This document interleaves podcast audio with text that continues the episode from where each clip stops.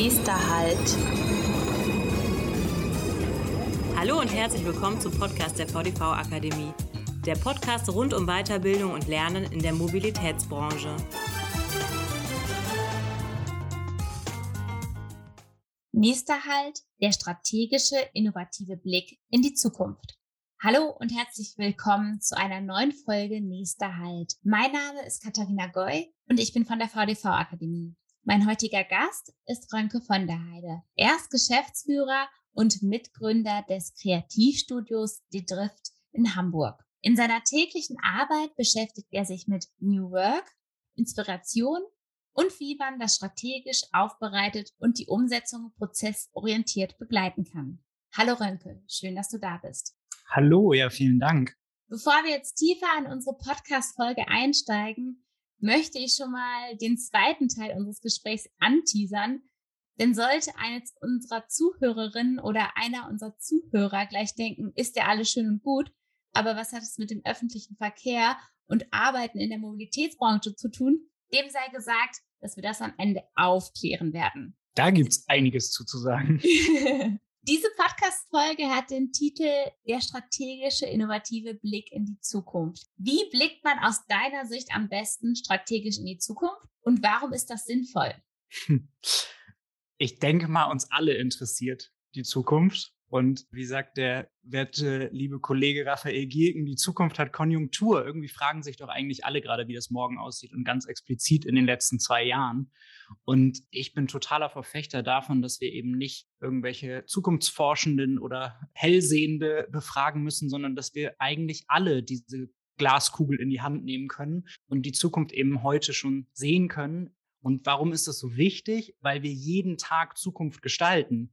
Und wenn wir sie dann erstmal anders hinterfragen und also neue Denkräume eröffnen, dann können wir auch darüber entscheiden, wie wollen wir sie denn jetzt eigentlich gestalten. Gestalten, Zukunft gestalten ist schon ein gutes Stichwort. Damit steigen wir auch gleich in die Methode ein, die ihr zusammen äh, bei Die Drift entwickelt habt.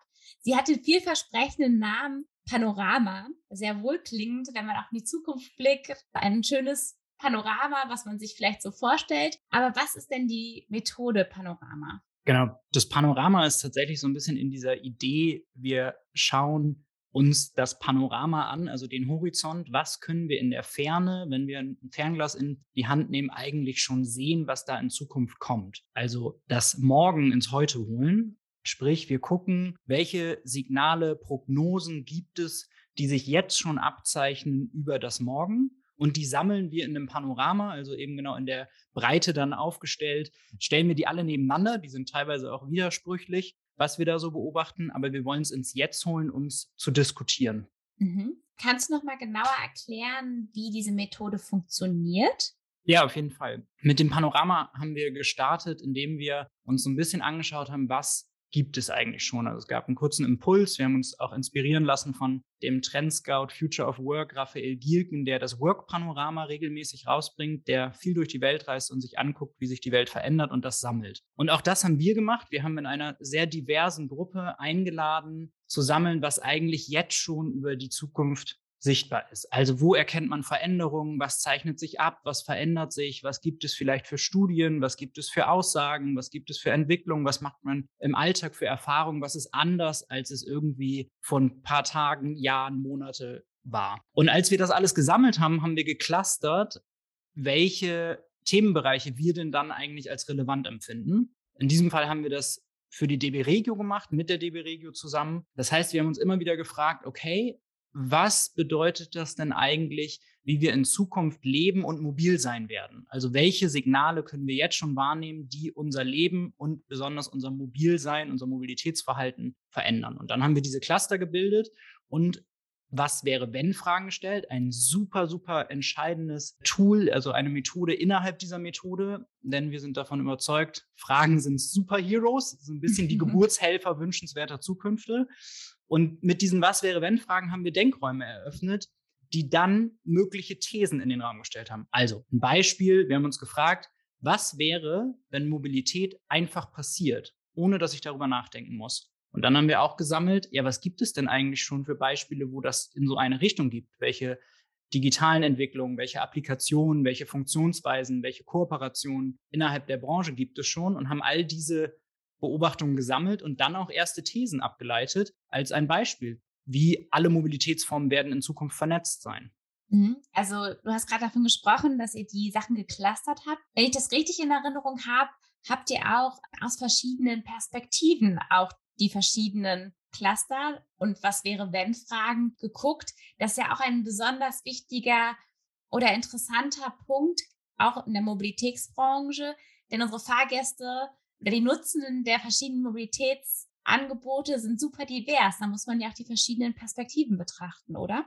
Ja, total. Also super entscheidend, eben sehr divers Menschen an so einem Prozess zu beteiligen. Auch wir laden mit dem Regio-Panorama dazu ein, die Impulse, die man selbst hat, auch zu teilen. Das wird dem nächsten Schritt, dass wir genau das öffnen, dass man also auch seine Beobachtungen über die Zukunft einbringen kann. Aber genau, super entscheidend, dass wir ein für Organisationen, also auch über die Organisation hinweg, aber eben auch von menschlichen Persönlichkeiten ganz unterschiedliche Menschen eben dabei sind. Also sehr, sehr divers einzuladen. Und gleichzeitig will ich aber auch an der Stelle direkt sagen, es gibt ja keine Fakten aus der Zukunft. Also wie es morgen wirklich wird, weiß eigentlich keiner, aber wir alle sehen halt schon Signale und deshalb müssen wir möglichst viele sammeln, damit wir dann Zukunftsbilder gestalten können, über die wir diskutieren können. Und das natürlich auch wieder sehr divers. Aber um auch da ein konkretes Beispiel zu geben, wir haben ein Cluster, das nennen wir Province City also aus Provinz und aus City. Bewusst nutzen wir da auch neue Worte. Wir arbeiten sonst gar nicht mit Anglizismen, aber wir entwickeln neue Worte, weil wir damit zeigen wollen, dass das nicht so besetzt schon sein soll, sondern wir versuchen eben neue Denkräume zu eröffnen. Und in diesem Provinz City Cluster gibt es Aussagen darüber, dass der Ballungsraum immer weiter zunimmt und immer mehr Leute in die Stadt ziehen, weil es da hip ist. Gleichzeitig haben wir aber auch Signale erkannt, dass Menschen gerade jetzt in der Pandemie immer mehr aufs Land ziehen und auf einmal vielleicht wieder mehr die Natur wertschätzen und durch die Digitalisierung und das Homeoffice gar nicht mehr so an den Ballungsraum gebunden sind. Und diese beiden Beobachtungen stellen wir beide auf das Panorama zur Diskussion. Und das ist der Riesenunterschied, wenn wir nur einen Zukunftsforschenden fragen, der manchmal dazu neigt, quasi so die eine Zukunft anzubieten, sagen wir, nee, es gibt ganz, ganz viele Signale und jetzt können wir gemeinsam über wünschenswerte Szenarien sprechen. Zukunft gestalten bedeutet ja auch ein Stück weit, Zukunft besser zu machen. Das, was vielleicht heute noch nicht funktioniert, morgen dann besser zu machen. Ein Stichwort, was ich vorhin schon genannt habe, war das Stichwort Inspiration. Und sich von anderen inspirieren zu lassen oder sich gegenseitig zu inspirieren, bedeutet ja auch, voneinander zu lernen. Und wir von der VDV-Akademie haben ja das Motto, wir leben lernen. Ich finde, das passt ziemlich gut da rein, auch in der Verbindung zu den Sachen, die du schon gesagt hast, zu DB Regio, unserer Branche. Ist diese Methode denn für alle Bereiche nutzbar? Auf jeden Fall. Und genau das ist das Entscheidende. Wir wollen Zukunft demokratisieren. Wir wollen, dass jeder sich damit beschäftigt, weil jeder sie mitgestaltet und sie auch für jeden sein sollte, jede und jeden. Und was auch total spannend ist an dieser Methode, dass genau dadurch auch wieder ein Gemeinschaftsgefühl entsteht. Also sowohl eine kritische Diskussionsmasse, wo man sagt, hey, ich wünsche mir aber genau das gar nicht, was ich hier beobachte, und wir so in den Dialog treten können und sagen, gemeinsam, was wollen wir denn für eine Zukunft haben, aber eben auch sich wieder mit gemeinsamen Zukunftsszenarien zu identifizieren und damit so ein Bild davon zu haben, wo könnte es denn eigentlich für uns hingehen. Und ja, total. Das ist absolut nicht nur für Business Development, Strategen, Geschäftsleitung, Produktentwickler, Marketing. Es ist doch genauso entscheidend, dass sich die Buchhaltung fragt, wie denn eigentlich unser zukünftiges Wirtschaftssystem geordnet ist. Oder dass sich HRler fragen, was denn eigentlich die Menschen der Zukunft wollen. Welchen Arbeitnehmenden kann ich denn da eigentlich wie gewinnen? Also ja, es ist auf jeden Fall für jeden und jede Abteilung als auch Menschen anwendbar und wichtig in meinen Augen. Das klingt auf jeden Fall sehr gut. Vermutlich auch für jeden privat selber zu gucken, was kann ich, wie kann ich mein eigenes Leben verbessern? Oder wenn ich es verbessern möchte, wie kann ich es verbessern? Hm. Total, genau so. Da gibt es zum Beispiel diese Frage, ja, was ist denn eigentlich was, was ich gerne früher wahrgenommen hätte? Also was hätte ich gerne früher gewusst? So ein bisschen, ne, dieses, was hättest du deinem heutigen Ich vor zehn Jahren geraten? Das ist aber auch die Frage, ja, was hättest du vielleicht gerne schon früher wahrgenommen? Und da gibt es ja so viele Beispiele darüber, dass wir oft Dinge dann doch verneinen oder erst nicht so wahrhaben lassen wollen. Aber wenn es einen Geist gibt, also unseren Gedankenraum, wenn der erstmal gestretched ist, also wenn wir den erweitert haben, wenn der mehr Möglichkeiten wahrgenommen hat, dann kann der sich nicht wieder zurückreduzieren. Und deshalb ist es so unheimlich kraftvoll, wenn wir uns erstmal damit beschäftigen, wie die Zukunft aussehen könnte, dann merken wir, wow, da gibt es ganz schön viele Optionen. Und ja, das ist auch gerade für uns als Individuen, als jede Privatperson mega spannend.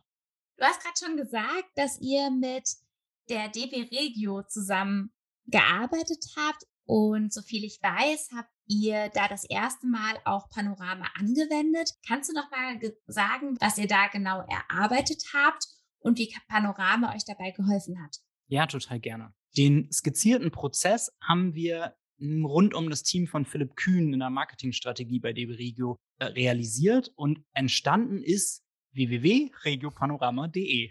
Das ist aber eben nur das, was jetzt am Ende das Ergebnis ist. Viel, viel spannender ist natürlich der Prozess dahin, also der Weg. Wir haben eben mit auch DB extern diesen Prozess gestaltet, zu beobachten, was da so passiert, haben das alles gesammelt. Das kann man jetzt auf dieser Website, kann das sich jeder anschauen. Da sind auch ein paar Auszüge von unseren Was wäre wenn Fragen zu sehen. Da sind auch erste Thesen zu sehen. Das wird sich in Zukunft immer weiterentwickeln, denn Zukunft verändert sich eben jeden Tag und so wollen wir auch das jetzt pflegen und Spannend ist natürlich, wie das jetzt jeder selber in Anwendung bringen kann. Also das Panorama selbst, ein wertvoller Prozess und ein super spannendes Tool, um jetzt ins Arbeiten zu kommen. Und zwar für mich selber. Also ich kann mir das alleine angucken und sagen, wow, wenn ich das beobachte in der Zukunft, was möchte ich dann vielleicht für mich fokussieren oder was möchte ich dann an meinem aktuellen Leben, an meinen Produkten, an meinen Services, an meiner Organisationsform verändern. Oder ich kann natürlich genau diesen Diskurs auch in einer Gruppe, in einem Team eröffnen. Ich kann mich auf einer Veranstaltung fragen, ja, wenn das so ist, warum ist das denn eigentlich so? Die bekannten Five Whys aus dem Design Thinking. Also zu sagen, ich beobachte, dass im Jahre 2000 gab es in Berlin sechs Mobilitätsangebote, im Jahr 2020 sind es schon 30.